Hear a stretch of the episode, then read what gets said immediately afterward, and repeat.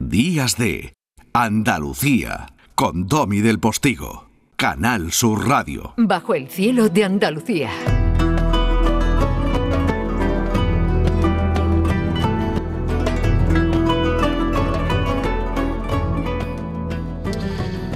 Hoy nuestro Indiana Jones Navarro creo que sí, que está bajo el cielo de Andalucía.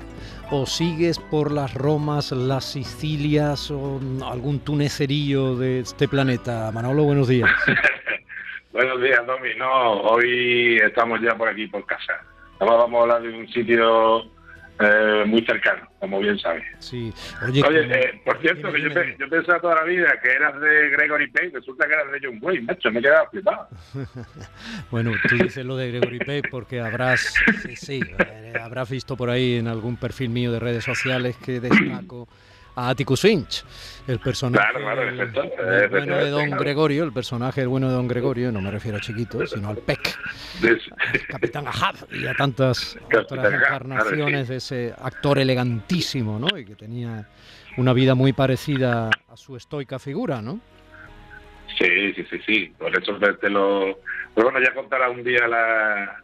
Me pareció muy bonito lo de lo de John Wayne. Ya lo contarás con detalle, supongo. Sí, créeme si te digo que mi padre era John Wayne, un John Wayne de barrio humilde, pero...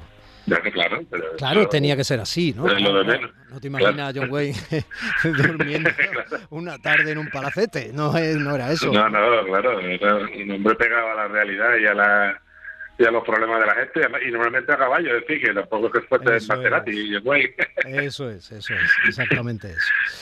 Bueno, pues tú, tú lo has avanzado un poco, Manuel. Eh, hoy vamos a hablar de un sitio cercano que puede servirnos de ejemplo, yo espero que sea así, ¿no? Puede servirnos de ejemplo pues para cualquier circunstancia análoga, análoga perdón, que pudiera ocurrir en el resto de Andalucía, ¿no? De hecho, se da. Por ejemplo, tú que llevas tantos años eh, pateándote el mundo, por encima de la tierra y por debajo de la tierra.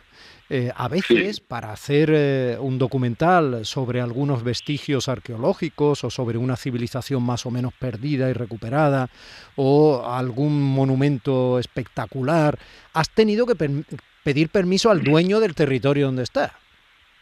Ah, sí, eso sucede con bastante frecuencia. Y eso es un hecho cotidiano, podemos decir, porque que haya un resto arqueológico en un sitio concreto no significa necesariamente ni directamente que, el, solar en el que está el, yacimiento sea de titularidad pública per se, ¿no? Lo que pasa es que, claro, cuando hablamos del, del caso que vamos a hablar hoy, que hablamos de cuevas, eh, bueno, ahí ya los matices pueden ser diferentes. Hmm. Pueden ser diferentes en tanto, en tanto en cuanto, en principio, el, la titularidad del, del, subsuelo en general eh, viene siendo pública. Y también es diferente en tanto en cuanto, en este caso nos ocupa, eh, con quién colinda en este caso el yacimiento es con una es con una fábrica, ¿no? Y una fábrica que utiliza precisamente materiales, digamos, próximos al yacimiento eh, para su para su tarea cotidiana, que es fabricar cemento, ¿no? Con lo cual, claro, aquí digamos que la convivencia está un poco en el en el límite límite límite no por decirlo de esta manera.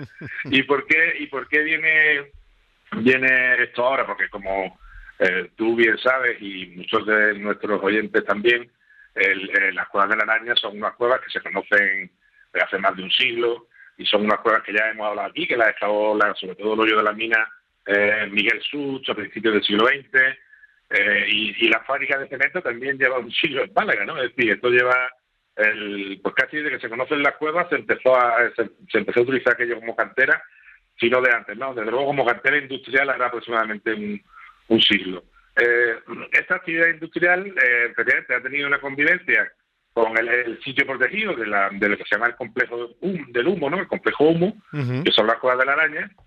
Y bueno, es verdad que la legislación ha cambiado a lo largo de este siglo, que durante los años 30, 40, 50, 60 incluso, eh, desaparecieron algunas de las cuevas históricas, como el, hoyo de la mina o la cueva de la, de la cantera. Es verdad que hay otras cuevas, otras cuevas como la de la cintura o Maravilla Blanca de los cristales o Navarro 4 que están un poco ahora al margen de, de lo que es todo, todo el complejo.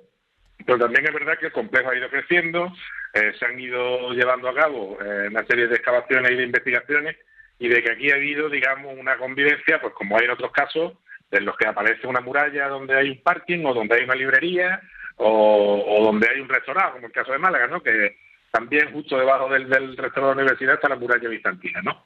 Eh, ¿Qué sucede? Que evidentemente, pues las cuevas tienen otra dimensión y tienen otra peculiaridad. Y también sucede en este caso que el vecino pues también tiene otra peculiaridad, ¿no? Que, es una fábrica, ¿no? Entonces, claro, el impacto, digamos, que puede tener sobre eh, las cuevas eh, puede ser mayor y esa convivencia, digamos, es más delicada, ¿no? ¿Por qué viene ahora a la palestra el, las cuevas de la araña? Pues porque este año se ha tenido conocimiento del descubrimiento de, otras cavidades, de otras cavidades que son eh, por lo que se conoce y por lo que se ha visto, eh, son muy son muy importantes. Es decir, son, estamos hablando del, eh, si nuestros oyentes conocen el sitio, de la parte superior del, de, digamos, en la colina donde están ubicadas las cuevas. Ahora mismo, donde tú puedes visitar, donde puedes ver las cuevas, es la parte de abajo que está lindando con la autovía antigua, con la carretera, y digamos que estas cuevas están en el nivel superior, están por encima. Eh, pero no hablamos solamente, y en principio, porque todo esto está todavía en prospección y está todavía en investigación, porque se está realizando un informe preceptivo eh, que todavía que no se ha publicado. ¿De acuerdo? Entonces no sabemos eh, a ciencia cierta la entidad ni de la cantidad de cuevas que hay. Sí es verdad que testigos presenciales nos han informado de que es un complejo cárstico de lo que estamos hablando, es decir, un conjunto de cuevas, unas anexas a otras, con lo cual estamos hablando de un espacio de muchísima importancia, eh, quizás geológicamente ya con mucha agua dentro, con, con muchísimas estalactitas, que sí, ya geológicamente un, complejo muy importante. Y por la frecuencia con la que han aparecido restos humanos o restos de la actividad humana en todo el conjunto, pues los arqueólogos lógicamente consultados en su gran mayoría piensan que es bastante probable que haya eh, restos también arqueológicos dentro del, complejo porque digamos están encima de las otras cuevas donde hay pinturas, donde hay eh, restos de industria, donde hay en algunos casos muy importantes, eh, con lo cual estamos hablando ahora mismo de un yacimiento que tendría una entidad, no sé si decirte como el Monte Castillo de Cantabria, pero estamos hablando de un yacimiento con una entidad muy grande. Eh, ¿Qué pasa? Esto, evidentemente, eh, la convivencia con, con la fábrica, pues le acarrea eh, unos, algunos problemas, ¿no? Por ejemplo, cuando se, se produce los barrenos, ¿no? Cuando se dinamita, pues para hacer la cartera, ¿no? Para obtener el material, ¿no? Y esto, según me informan, pues produce una serie de movimientos sísmicos dentro de la cueva por las diferentes densidades del material que provocan algunos derribos, ¿no? Eso pues, es un caso, es un tema, por ejemplo, delicado que tienen que, en fin, que, que ponerse de acuerdo y que, tratar de evitar, ¿no? Y luego, sobre todo, pues lo que yo creo que de cara al público y de cara un poco a toda la sociedad, lo que hay que darse cuenta es que estamos ante un yacimiento que su origen está en hace medio millón de años, por lo menos, en el que se puede documentar la presencia humana desde hace medio millón de años hasta nuestros días, pero en, eh, en secuencias completas. Es decir, si hablamos por ejemplo, el caso de los neandertales, que sé que son tu debilidad y que te gustan tanto, pues desde los 100.000 años hasta los 40.000 años, la secuencia entera de los neandertales está reflejada en las cuevas de la araña, en el complejo de humo. Toda esa cronología, esos 60.000, 70.000 años de presencia permanente, con su actividad marítima, que sabes que hemos hablado algunas veces, que se ponían ciegos de concha y de lapa, vamos, se hinchan de comer los neandertales mejillones asados. Eso está ahí, completa la secuencia con su industria, que hay incluso hasta restos de, de túnidos, de vértebras de atún. O sea, esta gente se ha movido ya en el mar metidos y, han, hecho pesca, eh, cosa que también pasa en Gibraltar, por cierto, no es un caso único. Hmm. Pero es que si ya vamos a nuestra propia especie, desde el inicio del, del paleolítico, lo que se conoce como el paleolítico superior, que digamos que son a partir del, de los en torno a los 40.000 años, 35.000 años, hasta ahora toda la secuencia humana, con toda la denominación, que ahora no vamos a entrar en ella, de madaleniense, gravetiense, etcétera, está también ahí recogida. Y probablemente eh, con algunas muestras arqueológicas que, en fin, que cuando se conozcan van a causar un gran impacto.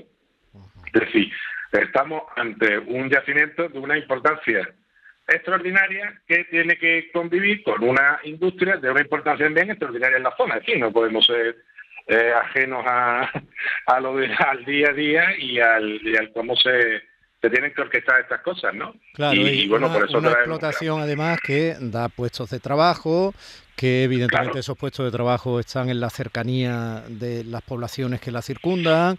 Eso genera, genera obviamente ya tensiones entre quienes reivindican eh, parar, por ejemplo, la explotación de esa, de esa cementera y por cuestiones de medio ambiente o de cultura antropológica y al mismo tiempo las personas cuyo sueldo depende diariamente de la cementera. Esta es la historia de la humanidad, vamos, y de su crecimiento, desarrollo y la, historia de la civilización. Estamos bastante más acostumbrados, Manolo, perdóname, estamos bastante más acostumbrados a, saber que, por ejemplo, se va a hacer un edificio en mitad de una ciudad. Eh, cualquier ciudad andaluza además sabe mucho de esto, porque 2.500 años nos contemplan debajo, que vamos a hablar de Cádiz o que vamos a hablar, en fin. Cuando vas a hacer de pronto una cata eh, no necesariamente arqueológica, sino cuando vas a hacer la cimentación, preparas la cimentación de un futuro edificio, pues de pronto aparecen restos que pueden ser eh, romanos, bueno, por supuesto árabes, para que te, en fin, fenicios, bueno, o pueden llegar a ser atartesos.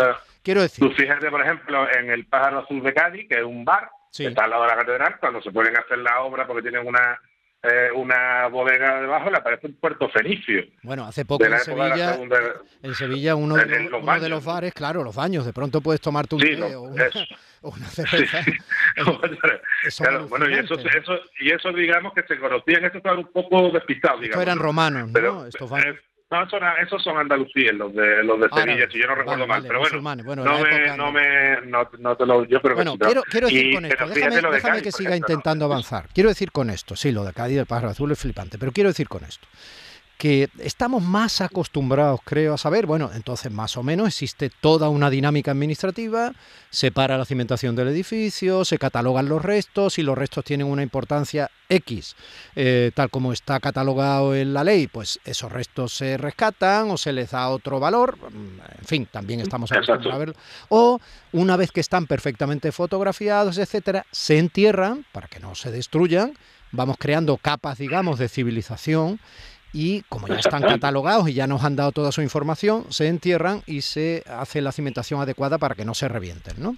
Esto es así normalmente. Claro, eso produce una dilación en la construcción. Claro, eso es así normalmente. entrega, en fin. Claro, eso es así normalmente porque efectivamente no todos los, como ya hemos comentado en alguna ocasión, no todos los restos arqueológicos se pueden conservar y poner, digamos, en valor, ¿no? Como se dice ahora, para que el público, el ciudadano los pueda los puede ver. Eso ya el, con criterio arqueológico, con criterio científico, se establece aquellos que sí eh, se estima necesarios que estén al acceso público y otros que, como tú muy bien has explicado, se documentan y se ocultan o en algunos casos incluso se destruyen, ¿no? Es decir, no porque no tiene, digamos, el, el, peso específico necesario eh, como para obligar a una conservación. Claro, todo esto, como bien has explicado también tú, es un procedimiento en el cual, en el caso de una construcción, por ejemplo, es el constructor el que tiene que contratar al arqueólogo, ¿no? Que digámoslo en tono jocoso, contrata a tu propio enemigo, porque claro, el arqueólogo que te va a hacer es darte, eh, te va a complicar la, construcción, como es lógico, porque al final cuando el arqueólogo llegue y vea que hay un resto lo, tiene que decir, porque es su obligación legal. No, no se puede inhibir. Un arqueólogo si encuentra un resto arqueológico importante, naturalmente, con su código deontológico y conforme a las leyes, que en primer lugar tiene que comunicar escrupulosamente todos los detalles de lo que de lo que he encontrado. Y si en eso eh, la administración autonómica que es la competente en este caso entiende que tiene que ser eh, protegido con las figuras que le otorguen no por ejemplo en este caso las cuevas de la araña son un bien de interés cultural y tienen eh, un entorno de protección también garantizado por la ley no es decir esto es una legislación que, que es complicada que ha sido procesada durante bastantes décadas y yo creo que está en un punto eh, de, de, redacción óptimo. Otra cosa es que luego la aplicación de las leyes y el día a día, como tú muy bien decías, pues te lleva por un camino, te lleva por otro. Pero claro, a veces te encuentras con, con casos porque son realmente de, de una resolución compleja porque altera completamente el plan de la de, original, ¿no? Como pasa en la historia, por ejemplo, ¿no? Que no sabemos qué va a pasar, ¿no? Hmm. En la historia te refieres a donde estaba un antiguo cine en Málaga, en un sitio muy sensible de la ciudad, en el casco histórico, al lado de la Plaza de la Merced, donde está la casa natal de Picasso, y entonces ha quedado el solar se derribó ese edificio y todavía se está discutiendo un solar que como tantas veces ocurre en cualquier rincón de Andalucía y de España y de muchísimos lugares del mundo, en cuanto se eh, excavó, pues efectivamente salieron, eh, salieron ánforas, restos, etcétera, ¿no? De, de, un valor catalogado y por catalogar. Y siempre discutido, porque esta es otra. Cualquier argumento, y no somos vírgenes, cualquier argumento que pueda alimentar la habitual dialéctica de la confrontación, y con esto no digo ni que sea buena ni mala, sino que nos hemos acostumbrado a la habitual dialéctica de la confrontación entre intereses de partidos políticos, estén o no en la administración, ¿no?